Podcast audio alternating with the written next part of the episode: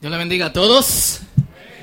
Y el amor de Dios es mucho más grande que nuestros errores y mucho más grande que nuestras circunstancias. Si estás pasando por un tiempo eh, oscuro, estas no son meras palabras de, de ánimo. La verdad es que aunque no, no sientas que Dios está ahí, Dios te está acompañando. No te rindas, sigue caminando. ¿Cuántos dicen amén?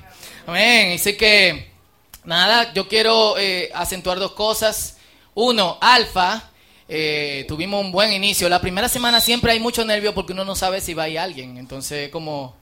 Eh, es como raro, pero gracias a Dios es un espacio que necesario. oren, necesitamos mucho cuarto para hacerlo constantemente, algo que cuesta eh, dinero. Cada vez que pasamos por Alfa, yo me acuerdo en una conferencia de jóvenes que estábamos y, Jeffrey de León, un predicador que algunos de nosotros conocemos, decía, ¿qué es lo más necesario en el ministerio? Uno decía oración, el otro decía ayuno, el otro decía lectura de la palabra y uno se levantó y dijo, óigame hermano. La oración está a la mano, el ayuno también, y yo tengo como 10 Biblias. Yo lo que no tengo es cuarto.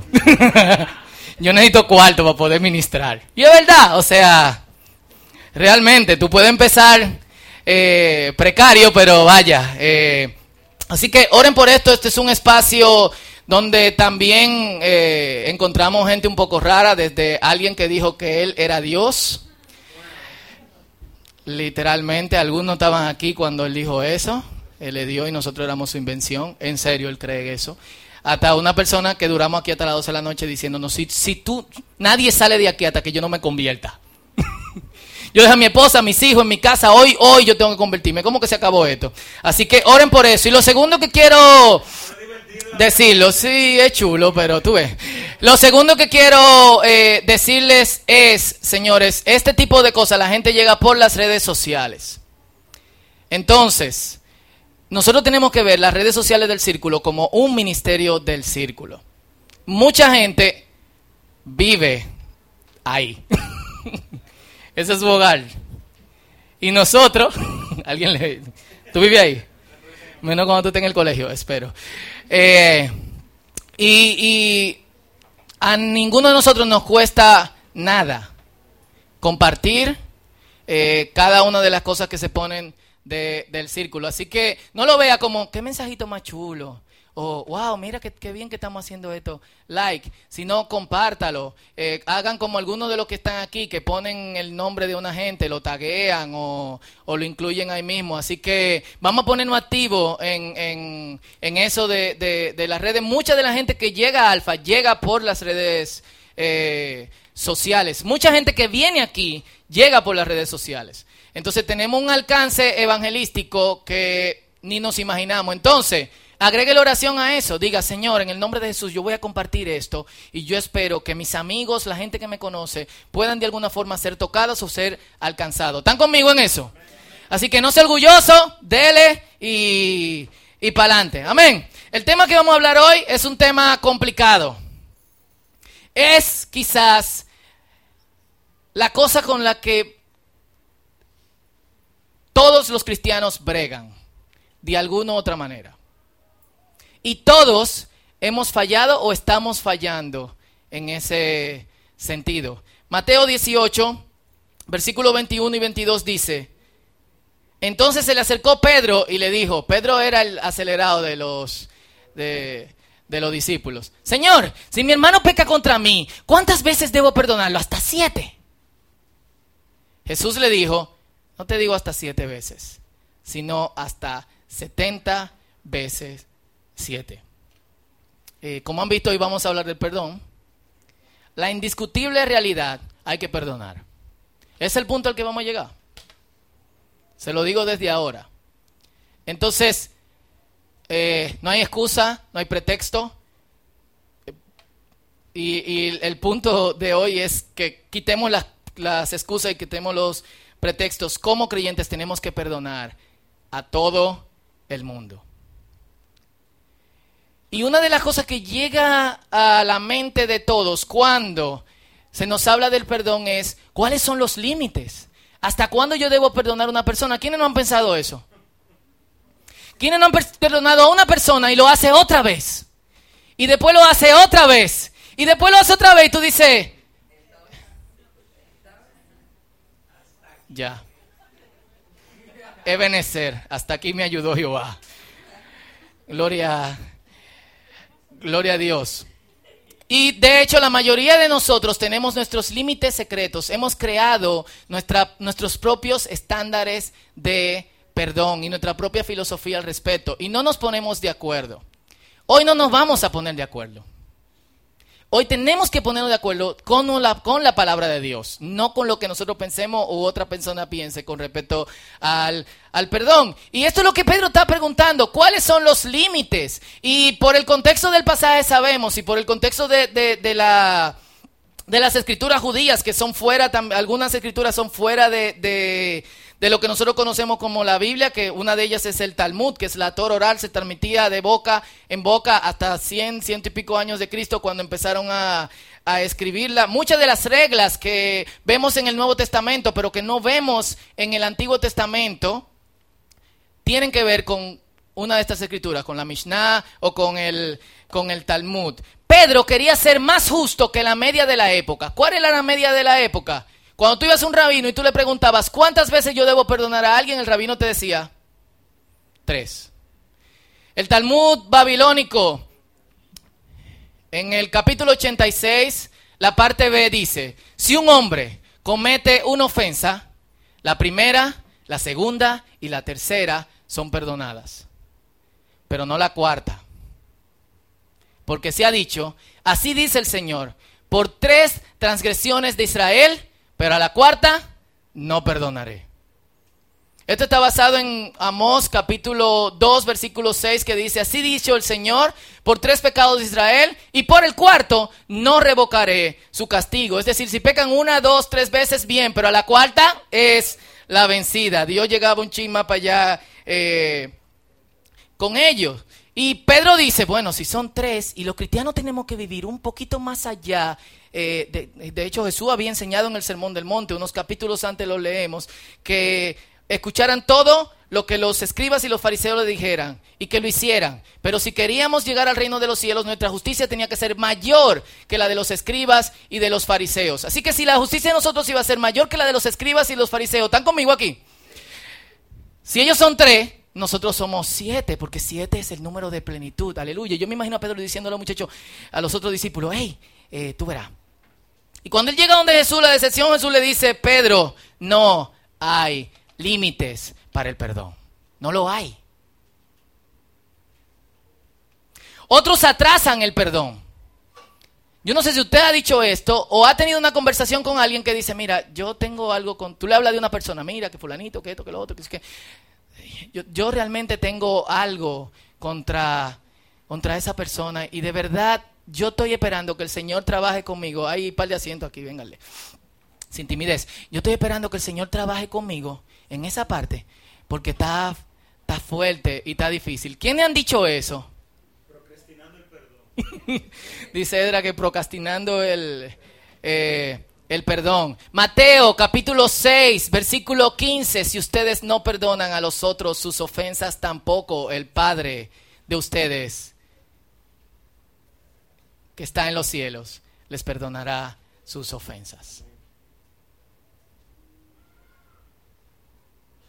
Si no has perdonado a alguien, es probable que te estés arrodillando delante del Señor, diciendo, perdóname. Y Dios está diciendo, tú tienes algo que resolver. Hagan la llamada ahora. Manden el mensaje, oigan.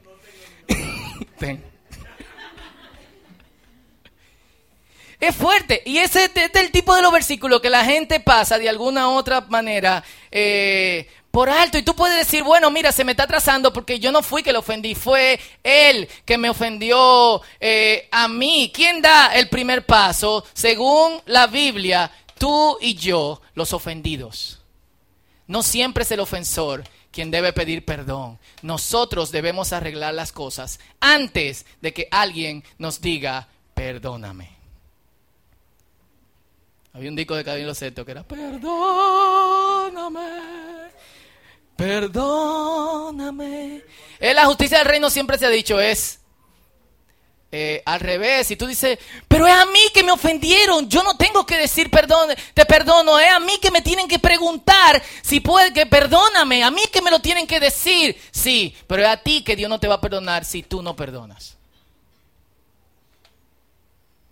¿Cuál es el negocio aquí? O sea, vamos a poner la cosa en claro. No hay límites para el perdón. El tiempo es ahora. No mañana, no cuando Dios no, Jesucristo no está diciendo, pero cuando yo trabaje en sus vidas y el Espíritu del Señor venga sobre ustedes y ustedes se engranojen de los pies a la cabeza, porque tiene que ser de los pies a la cabeza, si es de la cabeza a los pies es una cosa rara, un espíritu extraño de los aires, entonces ustedes van a sentir el perdón hacia la otra persona y van a fluir y van a cantarle a todo el mundo, aleluya, eres perdonado. No, Jesucristo dice, si no perdonan, es, es un pecado condicional el no... Eh, perdonar. Ah, tiempo. Para nosotros el pasado está atrás y el futuro delante. Pero para el hombre bíblico el pasado era una realidad de delante porque ya lo habían visto, lo conocían. Para el hombre de la Biblia el pasado siempre estaba frente a él y el futuro estaba detrás. Nosotros somos eh, de alguna otra manera lo contrario. El Salmo 143, verso 5, si lo traducimos de alguna otra manera con una parte literal, dice, cuando veo los días frente a mí. ¿Quién lo busca en, en la Biblia que usamos aquí? Salmo 143, 5. ¿Qué dice?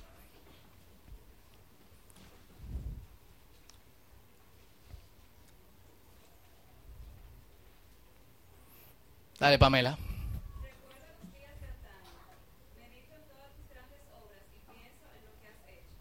Dice, recuerdo los días de antaño, cuando veo los días del pasado, pero la palabra es frente a mí, cuando veo los días que están frente a mí y me acuerdo de tus grandes acciones, guardo en mi pensamiento lo que has hecho. Hemos hablado una y otra vez la importancia que tiene para los judíos la memoria. Esa es lo que debería de tener importancia para eh, nosotros. Si es muy conveniente poner el pasado atrás, cuando hay cosas que nosotros no hemos resuelto. Pero el futuro también está de hecho, el futuro es que está detrás para la gente de, del mundo bíblico. Dice Jeremías 29:11, un versículo muy conocido, yo sé los planes que tengo contigo, son planes para bien y no para mal, para que lo que está detrás de ti esté lleno de esperanza. siempre me acuerdo de lo que está atrás de ti, un gringo que dio un, testimonio una vez en una congregación y dice, el Señor ha partido mi atrás en dos. refiriéndose a su pasado. Espero. ¿Quién lee este versículo de este lado, 29.11 Jeremías? ¿Quién lo tiene? Y lo puede leer. Dele ahí. Eric, si te puedo de pie en voz alta.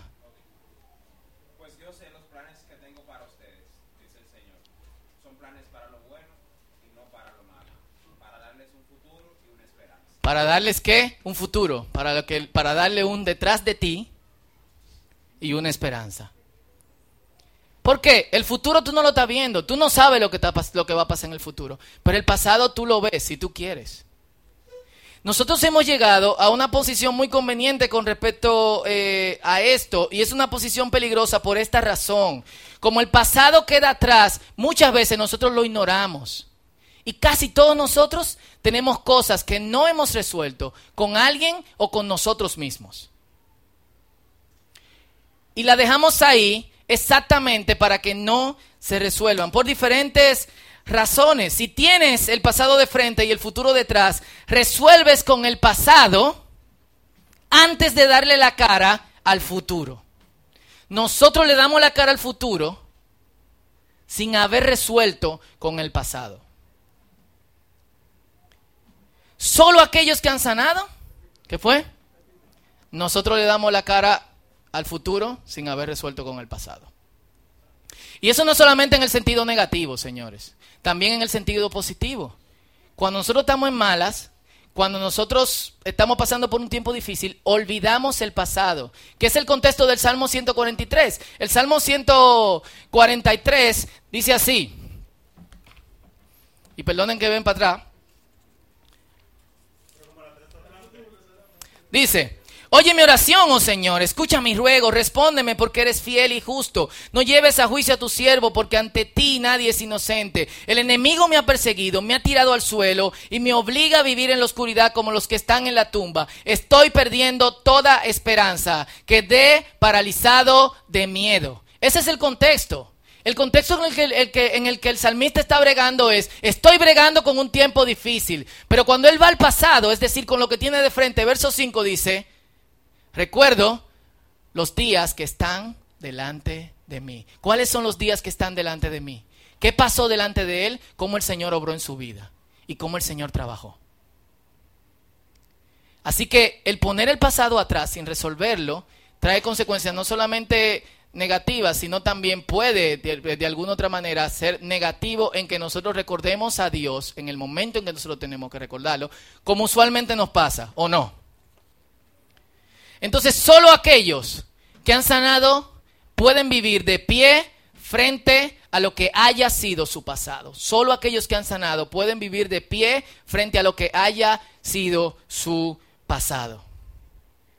Cuando tú tuviste un pasado difícil, cuando tú vienes de un contexto jodón, cuando tú vienes de una vida de pecado extremo y tú te sanaste y tú entiendes la gracia de Dios sobre tu vida y tú te perdonaste a ti mismo, que es de algo que vamos a hablar en un ratito, nadie te puede señalar. Al que te señale y te diga, Fausto fue un desgraciado, él es pastor ahora. Claro que sí, yo fui un desgraciado. De lo peor, pero el Señor sanó mi vida. Y Él me perdonó. Y quitó una carga de mi hombro.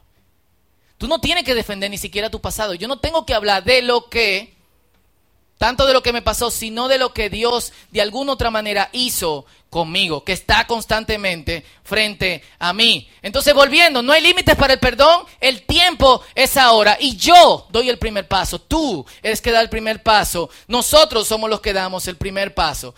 Hay tres niveles en los que yo debo perdonar. El primer nivel es a mí mismo.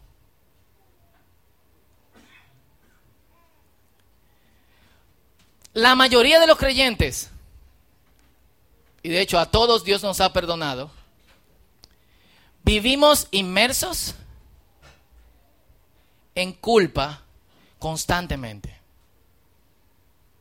Es impresionante la cantidad de energía que nosotros gastamos bregando con algo que Dios ha puesto atrás.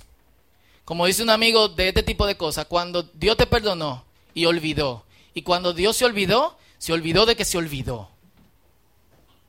Cuando tú vas a Dios mencionándole cosas de, de, de, de tu pasado, atrás, Dios dice, ¿cuándo fue eso?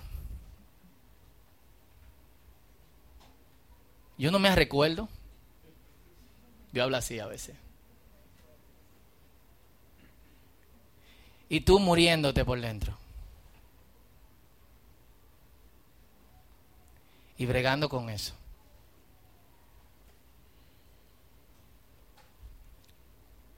Palabra fiel y digna de ser recibida es esta. Que Cristo nos perdonó aún cuando nosotros éramos pecadores. La reconciliación no vino porque nosotros decidimos, decidimos transformarnos, sino que nosotros fuimos, decidimos ser transformados porque Cristo nos perdonó. Y entonces vino la reconciliación. La reconciliación no presidió al perdón, sino que el perdón precedió a la reconciliación. ¿Cuántos dicen amén? ¿Y cuántos están contentos por eso? ¿Cuántos están contentos por eso? Usted no debería estar contento porque Dios de alguna otra manera ha dejado la cosa atrás. ¿Tú quieres decir algo? Dos.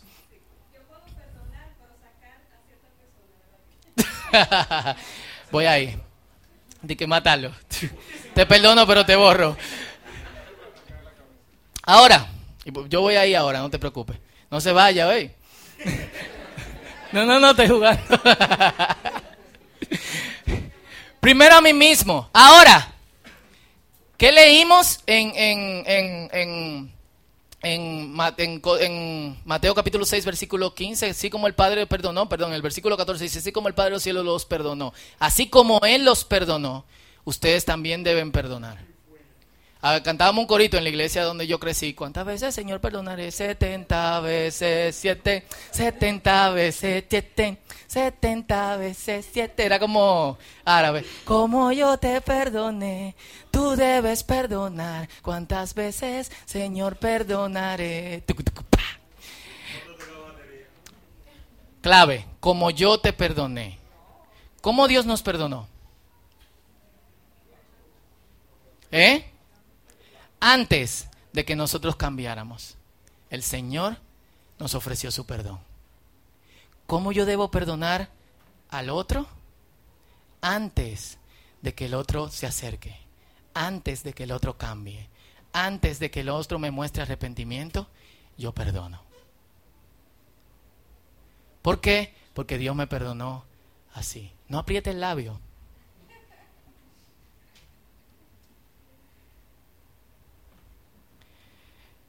Y en tercer nivel está, están los del nivel oculto. Algunos de ustedes no sienten a veces una ligera sensación de incomodidad que ustedes no saben de dónde viene. ¿A alguien le pasa eso? ¿Mm? Tiene una ligera sensación de incomodidad. Y tú dices, y tú le hablas mal a tus hijos, le hablas mal a tu novia, a tu novio, a la esposa. Alguien te dice, ¿cómo tú estás foto? ¿Qué? eh, ¡Oh, Dios te bendiga! probablemente esto signifique que hay cosas que tú no has perdonado de otras personas. Probablemente. Probablemente. O de ti.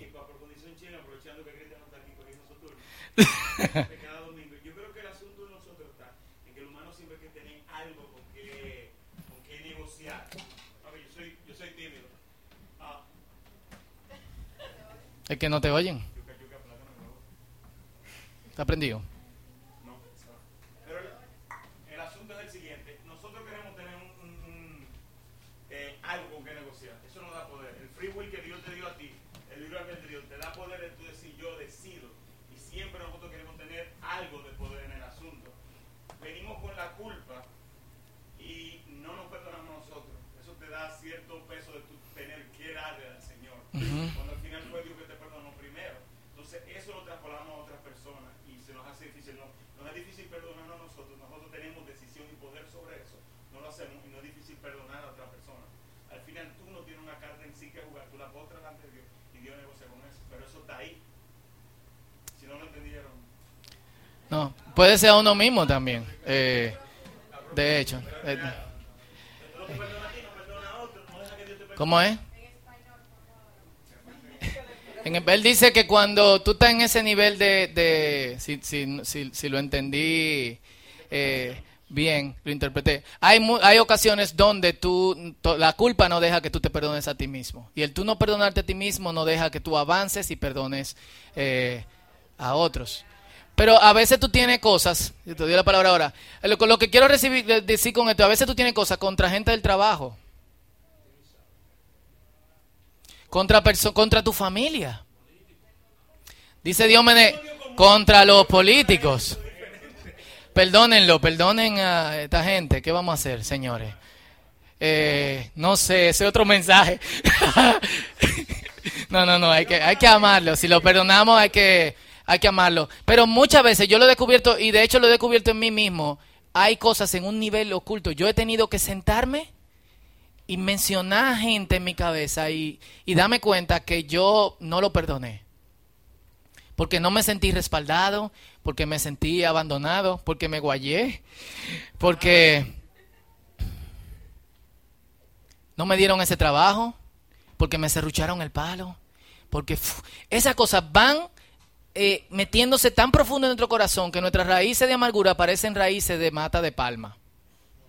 ¿Sabes que las raíces de palma son finitas, pero llegan hasta donde encuentren agua? Cuando no perdonamos a ese nivel, nosotros somos como una mata de coco, como una palma en el desierto. Y nuestras raíces siguen profundizándose de tal manera que si no mochan, volvemos a subir en base a ese rencor. Y es el punto en que muchos de nosotros no encontramos. El punto en que yo me encontraba. Y yo tuve que decir, yo necesito perdón a esta gente. Muchos de ellos ni siquiera están presentes. Yo ni sé dónde están. Y ellos andan tranquilos por la vida. Y cuando me ven, algunos me saludan. Hey, Fausto, ¿qué es lo que Estamos bien, gracias a Dios. Estás bien, te, tengo en la cabeza todo el tiempo. Voy para allá. ¿Para dónde tú vas? Fuerte. Romero, ¿quiere decir algo? Ve, tú puedes venir aquí con el micrófono, porque aquí estamos...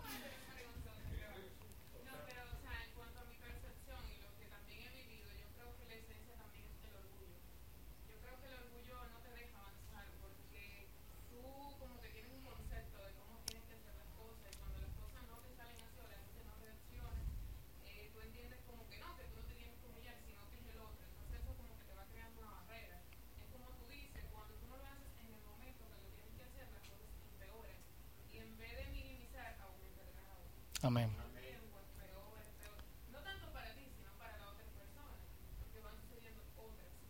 Sí. No, y, y, está bien. Eh, pero lo que, lo que dice Romeri es, el orgullo es la esencia de por qué nosotros no eh, perdonamos. Girandi después Ochi.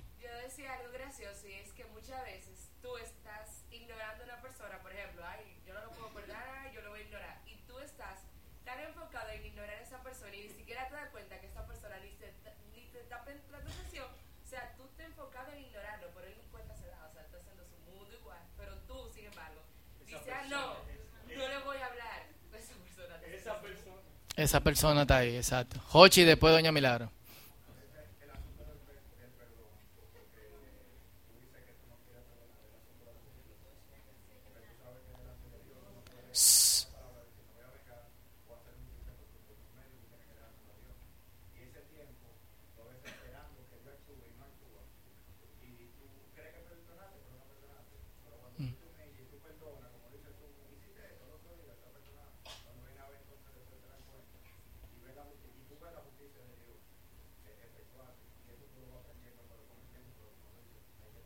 Sí, dice oye que a veces el asunto de la justicia, porque la persona que tú estás perdonando te hizo algo que tiene que pagar.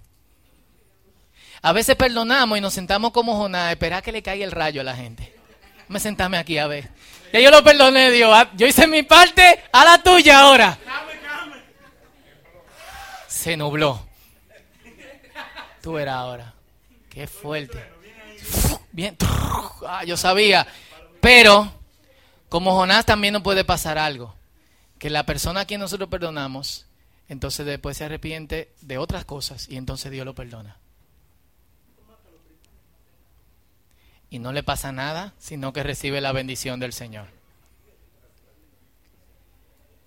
Entonces, eh, eh, doña, doña Milagro, y tenemos que, bueno, Doña Milagro y Helen, y tenemos que darle para allá.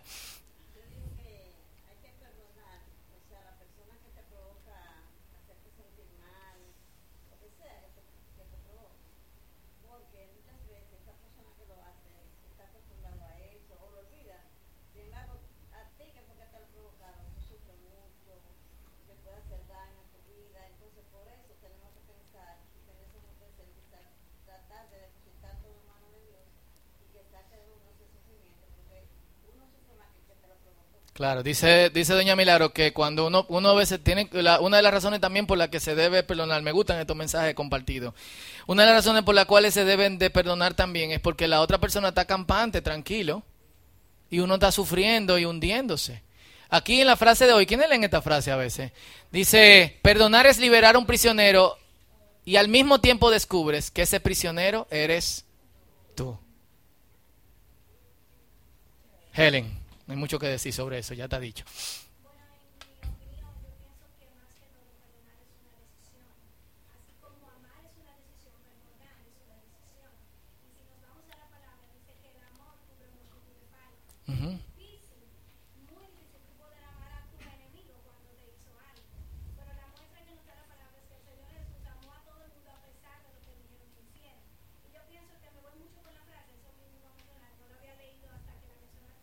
Mm-hmm.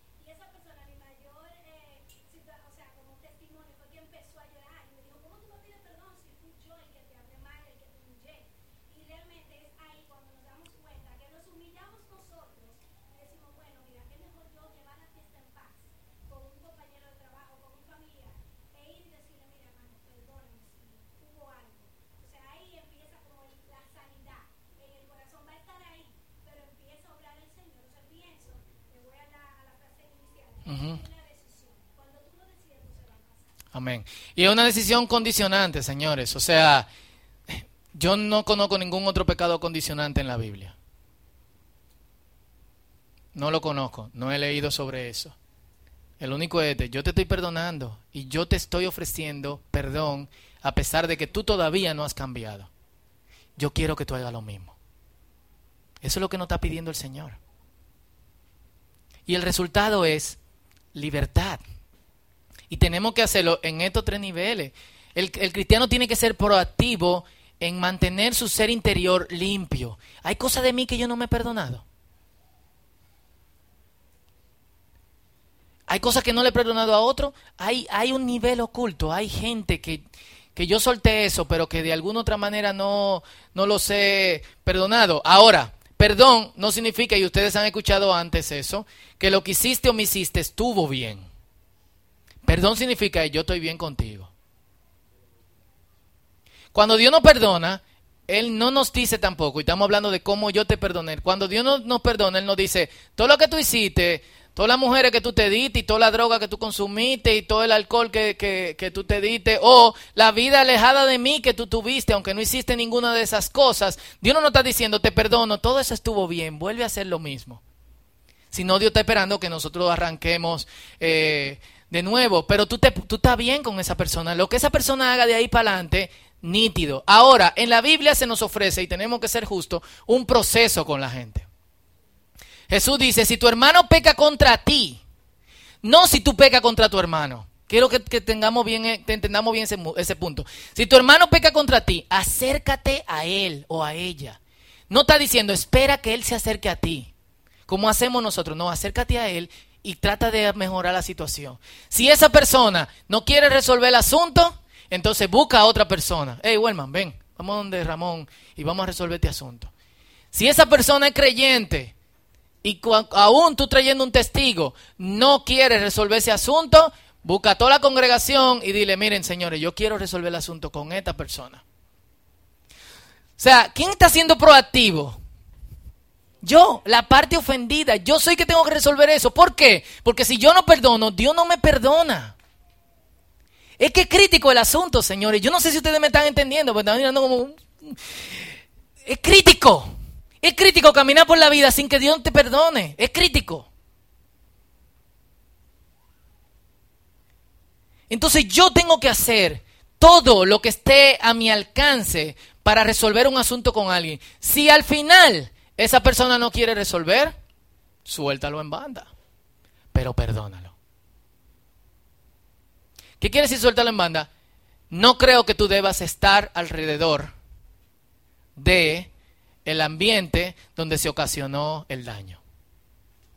Así. No creo que tú debas estar alrededor del ambiente donde se ocasionó el, el daño. Puede ser que Dios te dé un nivel de amor y de sanidad tal que tú puedas manejar eso. La mayoría de las personas no puede manejarlo. Pero eso no significa que tú no debes de perdonarlo. Tú debes de perdonarlo. Y si esa persona te invita a participar en otros ambientes, amén. Con la ayuda, con la ayuda del Señor. Colosenses capítulo 3. versículo 12 al 14 dice esto, dado que Dios los eligió para que sean su pueblo santo y amado por Él, ustedes tienen que vestirse de tierna compasión, de bondad, de humildad, gentileza y paciencia. Sean comprensivos con las faltas de los demás. Spurgeon decía que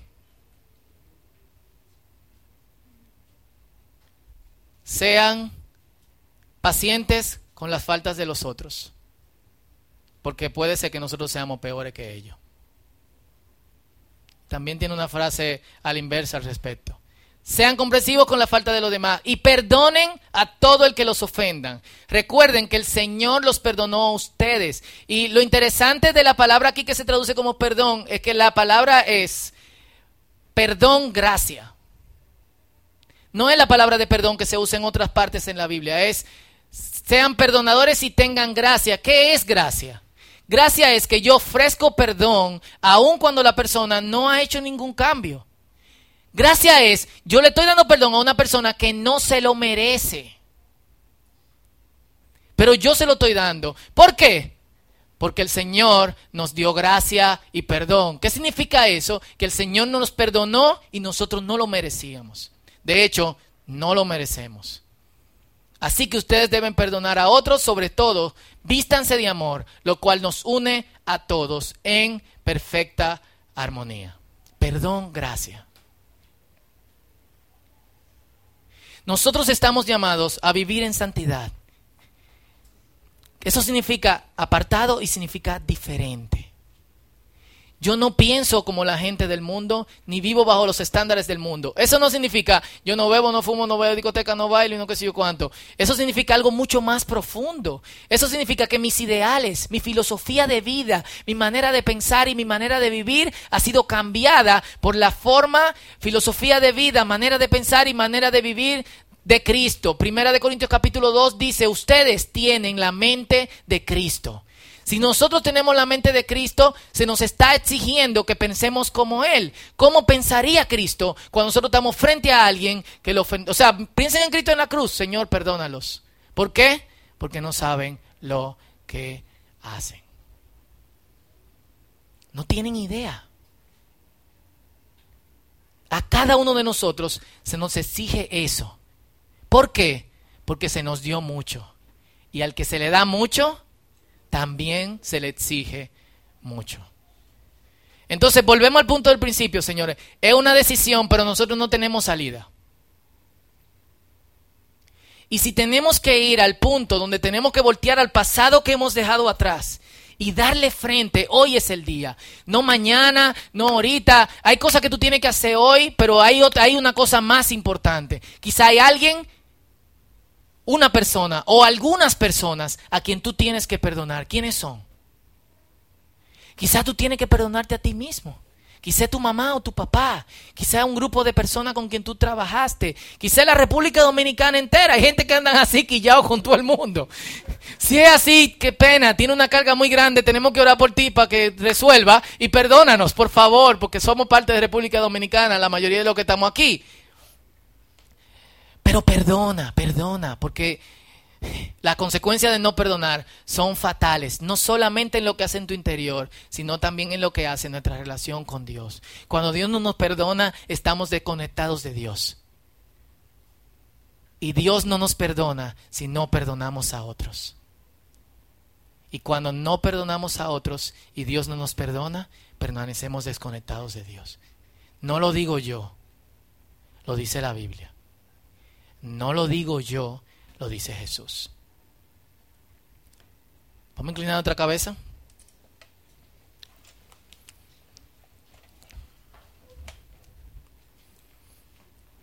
Uf.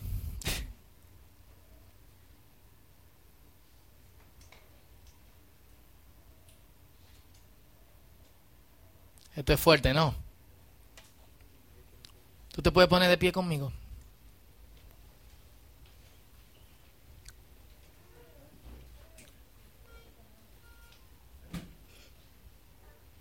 Si no hay límites y yo soy el que da el primer paso, Y el tiempo es ahora. No vamos a perder tiempo.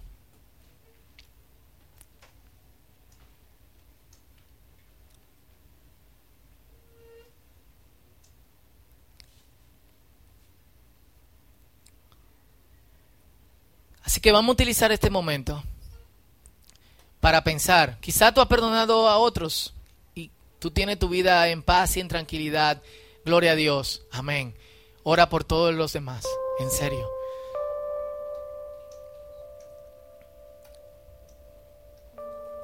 Pero quizá tú eres de los que se viven culpando. Entonces es tiempo de perdonarte. Dios te perdonó. Suelta eso, manín. Y perdón por el tigueraje. Pero es que estamos en confianza aquí. Suelta eso. Eres amado por Dios. Eres amada por Dios. Suelta.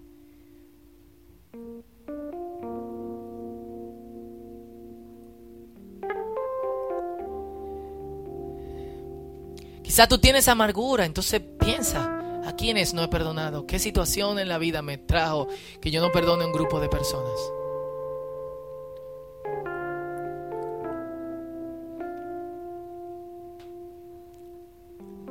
Y quizás haya alguien a quien repetidas veces, y quien repetidas veces te ha ofendido, da el primer paso.